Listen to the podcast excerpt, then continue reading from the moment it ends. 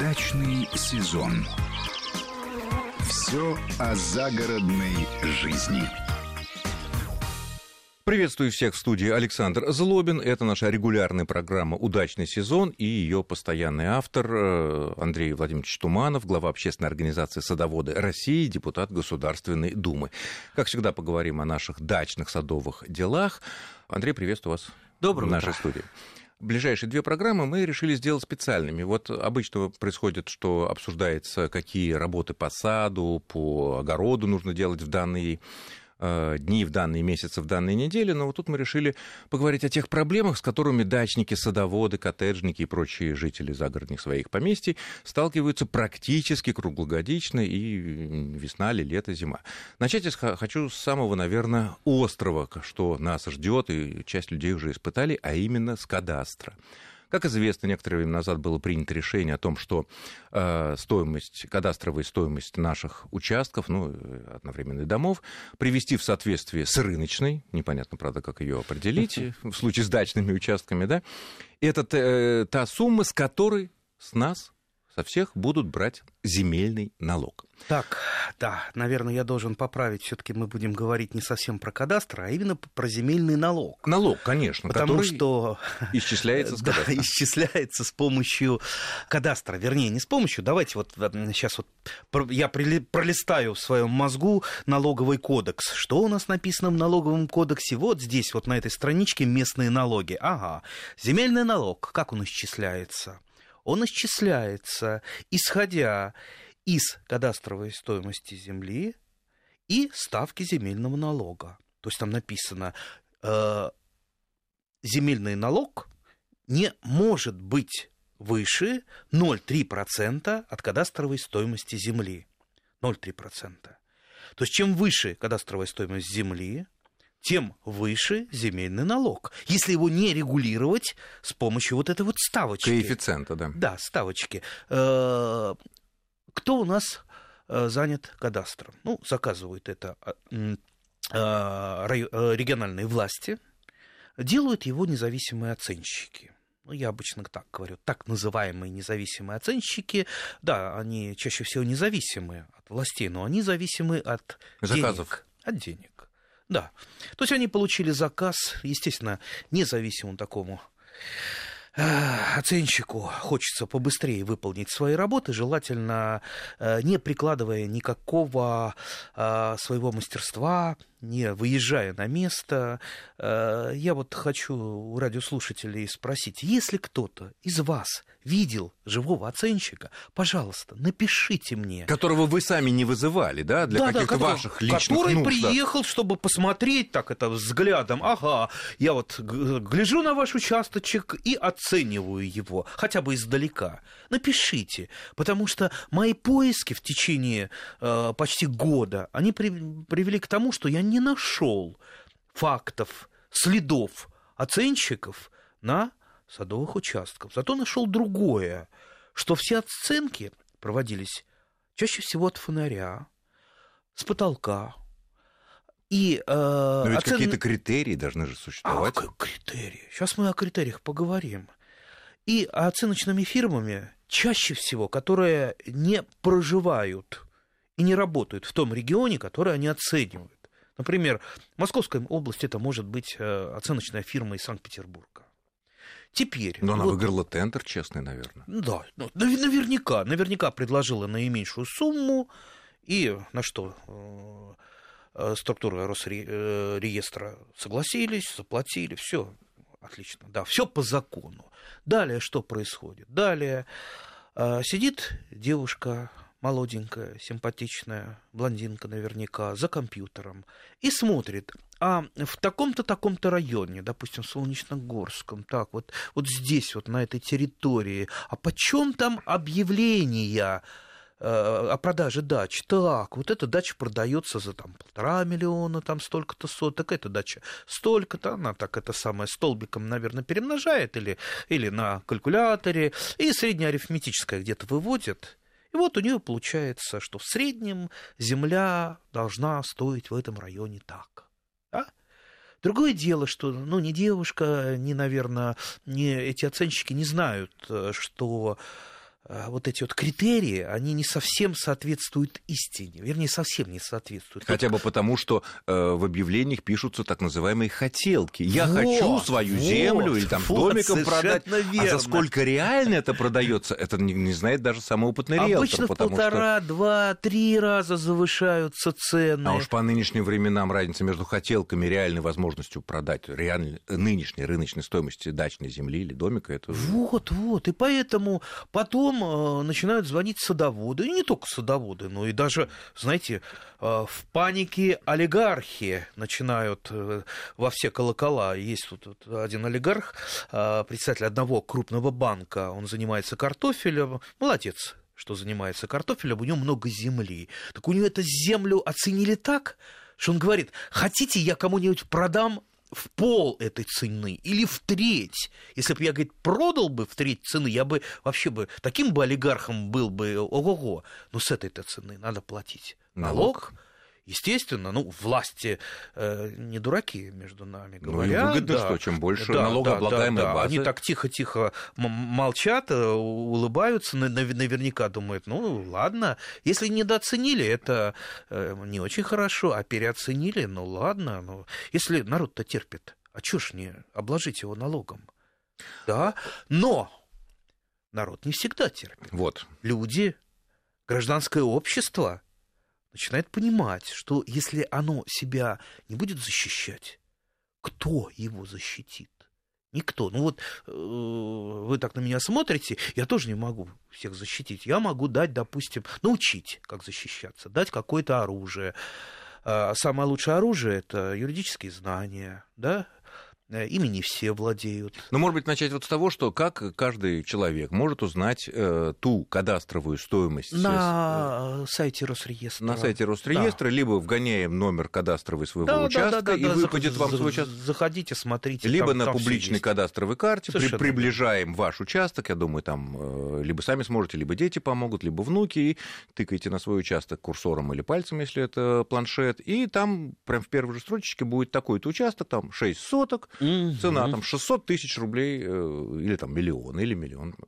Э, Андрей, а вот э, будучи главой общественной организации «Садоводы России», наверное, самой влиятельной, такой профильной организации в стране, наверняка к вам поступает огромное количество обращений от садоводов, от дачников относительно того, что какая-то очень странная кадастровая оценка, очень высокая, да? Да, Вот да. какие-то такие примеры можно привести, ну, понятно, можно без фамилий, без конкретных мест, где, ну, явно, явно, это ну, не просто на обум, а на обум сознательно, чтобы содрать больше денег. Не, ну, сознательно, наверное, все-таки, ну, какое-то вот такое тихое согласие со стороны властей было. Пусть это будет завышено. То есть, как я уже сказал, если люди терпят, почему бы с них не брать деньги, думает власть. Тем более в нынешних временах. Власть, ну, ну, власть, э, если на- наполнить э, карман власти, разве это плохо? Тем более считает эти деньги чиновник? идут в местный, местный бюджет. Да. Как я сказал, по налоговому кодексу это местный, Местный. налог. Ну и представьте, ну, вам чиновник сейчас напоет столько, э, мы наполним местный бюджет, мы покроем крыши в школе, мы там отремонтируем детский садик, мы дороги, для, вас же сделаем. проложим, да. Так что он наговорит многое. Ну, как-то это самое. А почему все с нас-то, с нас-то? Мы и в городе налоги платим, и здесь налоги платим. Поэтому, дорогие друзья, если вы не соглашаетесь с такой кадастровой оценкой, ее можно оспорить двумя путями. Первый путь при всех отделениях Росреестра есть согласительные комиссии. Э, Ну, в Росреестре э, сидят тоже не дураки. Они прекрасно понимают, что наворотили оценщики, что это ну, настолько все несправедливо. И во многих местах несправедливо вдвойне, например, я знаю такое местечко в Московской области, это просто слезы. Стоит коттеджный поселок с такими домиками, там каждый по полмиллиона долларов, а то по нынешним там, ценам и больше. И э, рядом э, через дорогу халупы. Такие маленькие, э, даже железом, что называется, не покрытые этим рубероидом драным. Старенькая. СНТ какой-нибудь. Да, да, да, да. Так вот, ко мне рассказывали, вот видите, смотрите, вот это коттеджный поселок. Здесь такая-то цена, а у нас она в два с половиной раза у бедных больше. За квадратный метр Да. или там за сотку. Представляете, в два раза, в два с половиной раза больше. Вот может быть такое. Тем более, кстати говоря, вы можете посмотреть стоимость, кадастровую стоимость И у- у соседнего соседей, дорогого да, коттеджного. да, да. Там не сказано, кто владелец, фамилия, но сколько государство оценивает этот участок, вы посмотреть можете любые Да, участки. я не думаю, что это делалось специально, но слишком много вот таких вот несуразностей. То есть несуразность на несуразности. Поэтому смело идите в согласительную комиссию Росреестра. Или потому написать, что, наверное, можно э, претензию. Ну, там э, своя, св- св- свой э, Механизм механизм да, прохождения э, этой согласительной комиссии. Поэтому вы туда придите, заявите, скажите, что вот я хочу оспорить, что мне для этого надо. Вам, э, вам расскажут, скажут, что там принести, что собрать, как прийти на комиссию и так далее. Чаще всего, ну, процентов, наверное, там 80, э, люди из Росреестра, э, вернее, согласительной комиссии, берут вашу сторону, потому что они живут в том же самом районе, они, как правило, те, такие же дачники, как и вы, они прекрасно знают, а лучше знают даже нас о том бардаке, который вот в связи с этой ну вот даже у меня язык не поворачивается катастрофической как оценкой, А, поэтому они возьмут вашу сторону. То есть они э, на стороне здравомыслия чаще Как всего. правило. И если это не получается, если это не получается, а, надо смело идти в суд. Не надо бояться слова суд. Я сам вообще боюсь слова суд. А, И вот э, если, если бы меня, допустим, по мелочи бы никогда не пошел, крупных, слава, слава богу, как проблем не возникает, да, поэтому я вот как-то избегал суда, побаиваюсь. И у нас все побаиваются, да. Но в данном случае это достаточно легко. То есть э, пишите исковое заявление, а вернее лучше э, ну, найти там какую-то девочку, там, первокурсницу юридического факультета, она вам за Поможет оформить. 100 рублей это... Ну, за 100, наверное, нет. но- Ну, Но вопрос соотно- Да. соотношения, сколько вы, м, как вы считаете, переплачиваете налога за свой клочок земли, и соотношение с теми расходами нервов, денег, возможных, которые потребует э, суд. Ну, я, исходя из того, что вы говорите относительно согласительной комиссии Росреестра, то, скорее всего, суд тоже может принять вашу сторону. чаще всего суд принимает нашу сторону. Почему? Вот представьте, вы судья, да? А вам приносят э, вот такое вот исковое заявление, что некие оценщики переоценили ваш участок. Что делает судья? Судья назначает судебное заседание, куда вызывает кого? Оценщика. вас и оценщиков. Оценщики, которые, допустим, в Санкт-Петербурге или в Магадане, они что, поедут на этот суд? Да, они из Москвы Да не поедут. поедут, из Москвы не поедут. Но если вдруг приезжает оценщик, что его спросит судья? По каким критериям, уважаемый оценщик, Да. вы оценили данный конкретный участок? Да, Вот Какие конкретные критерии? И покажите, пожалуйста, вот те самые документы, на которые вы опирались. У вас есть Расчёты. инструкции, расчеты. Ну что, вот девушка покажет тот палец, э, которым она в, компьютер тыкала, а потом э, нос чесала, да? Нет, она не покажет. Она что-нибудь там промямлит, да вот я там думала, а мне вот показалось. Да, а. что средняя да, цена здесь. Да, да, вот. Что скажет судья на это? Ну, недостаточное доказательство. Да, он э, сведет брови так вот сурово и скажет, нехорошо так поступать, вы проиграли, уважаемые оценщики, и снизит ах, кадастровую стоимость земли. И Росреестр обязан будет внести Конечно, это в кадастровую конечно, стоимость. Но Кстати- это только первый способ.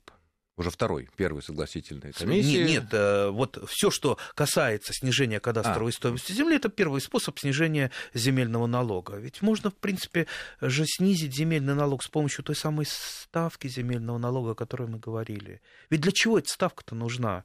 Для чего ее придумывали? Для того, чтобы в случае изменения кадастровой стоимости земли резкой туда-сюда можно было срегулировать с помощью этой ставки, чтобы не скакал земельный налог И не обкладывать не уд- непомерными Да, не налогами. удваивался, не утраивался и так далее. Там же сказано, что в налоговом кодексе? Не выше 0,3%. А если не выше, это может быть 0,2%, 0,1%, а вообще может быть 0%. Вообще может быть ноль. Я знаю э, такие факты.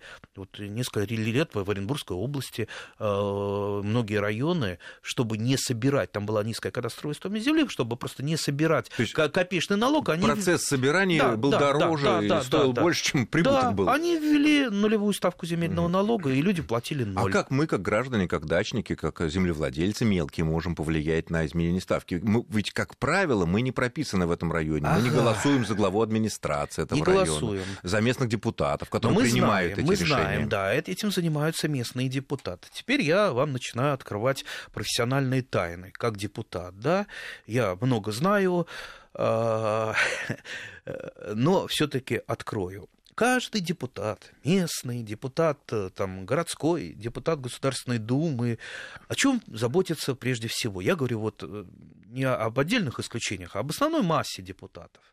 Ну, прежде всего, чтобы переизбраться на следующий срок, да, чтобы развесить плакаты, чтобы э, люди смотрели, аплодировали, люди потянулись, да, да, потянулись, да. и он вот с умным видом вещал с трибуны и говорил, как он помогает людям. А тут бац, приходят люди. То есть вы в садоводческом товариществе соберитесь на собрание – в любом садоводческом товариществе 50-50 примерно. Вот я езжу много, только что, кстати, приехал из трех садоводческих товариществ собраний. Обычно 50-50, ну, с разными вариантами. Э, местные и понаехавшие. Понаехавшие это вот как у нас из Москвы, а остальное, там это вот у меня Палский посад, э, там частично э, там две улицы из города Электросталь, из города Железнодорожный, и большая часть местных, местных уже из посада, которые ну, купили там ну, понятно, да. да. То есть те да, люди, да. которые имеют право выбора депутатов данного да, района, да, данного да. Поэтому мы округа. отбираем, что называется, из своей а, э, когорты. Да, когорты, ту самую легитимную массу, которая может пойти в бой э, с депутатами э, местного совета. Они приходят к депутатам и говорят, уважаемые депутаты, Или... мы вас, конечно, любим, Любим, да. Но вот такая штука. Ставы... Ставка земельного налога слишком высока. Мы не хотим ее платить. Мы, конечно, понимаем, что вам э, вы спите и видите, как наполнить местный бюджет. Но если вас не выберут в следующий раз, а вас не выберут в следующий раз, если... А уж мы постараемся. Да, мы уж такое вам устроим. Мы пойдем просто по домам, по домовой обход. Вот за этого не голосуйте. Он не хочет понижать ставку земельного для налога. Народ, для народа. Да.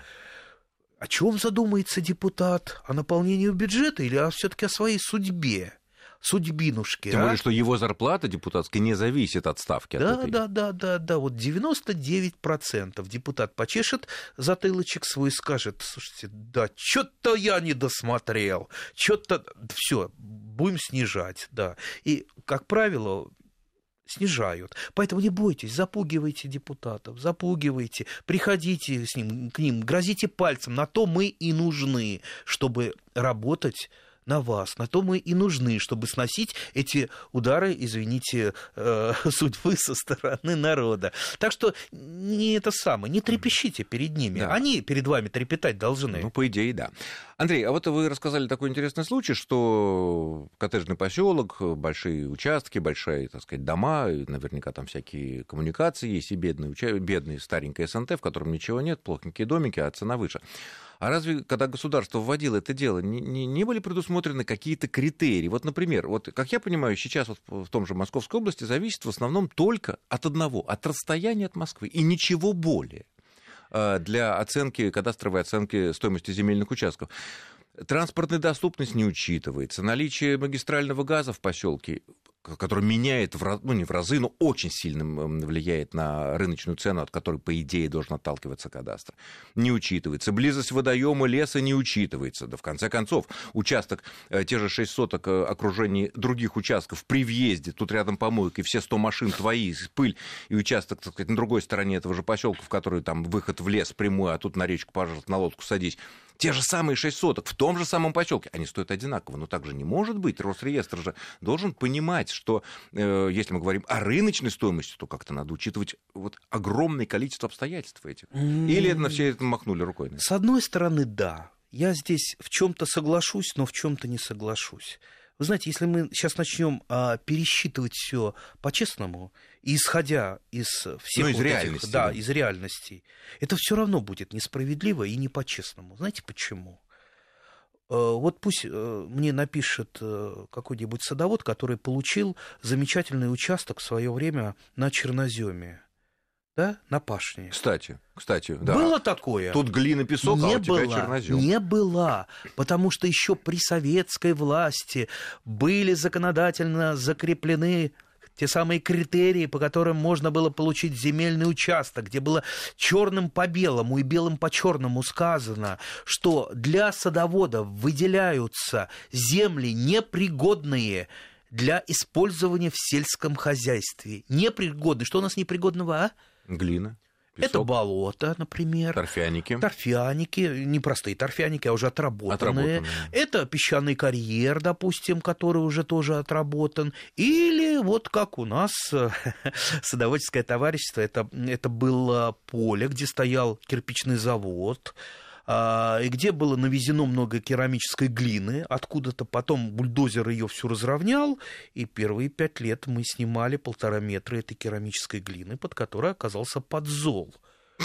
Да, а подзол это тоже, ну, не совсем земля, а, а пыль, скорее всего, когда она высыхает. То есть вот представьте, э, я, мама и папа, еще брат э, немножко помогал, э, с 80-го года, с 80-го года, когда вот мы этот участок получили и вбили первые колышки, вкалывали, э, ну, по крайней мере, э, первые 10 лет, чтобы только что-то там начало расти на этом участке. И теперь это не чернозем, и теперь туда приходится вбухивать столько труда, чтобы все это цвело и пахло. То есть, что вот моя семья, в частности, сделала?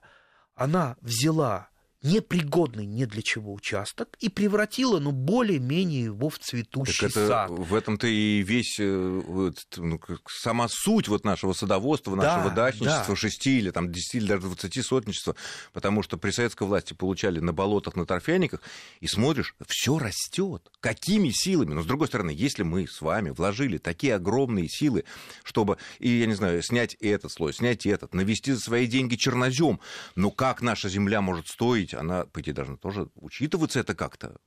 Это, это уж Так точно вот, не учитывается. так вот, а я а, немножко приведу пример из практики стран, не хочу говорить, допустим, цивилизованных стран, там, богатых стран, стран с длинной историей земельных отношений. И собственностью на Да, да, э, потому что это у нас земельные отношения, сколько там, 20 лет Ну, пока, с еще, 93-го, с не 93-го устоялись, не утряслись. 93-й А есть год. страны, где это, допустим, там 500 лет железо, земельные отношения, э, там 200 лет, 300 лет. Так вот, в любой из этих стран вас бы за это, ну, если не наградили за то, что вы вот этот вот участок взяли нарушенный, как минимум бы с вас не брали земельный налог. Вообще. Потому что вы вложились в Конечно, землю. конечно, вы, э, понимаете, земля-то вы на то, Кусочек этой страны вы преобразили. Как это э, говорят, на тот свет-то вы не утащите ни богатство, ни землю. Вы же после себя оставите, это детям, внукам, стране оставите. Земля, вообще-то, это прежде всего общенациональное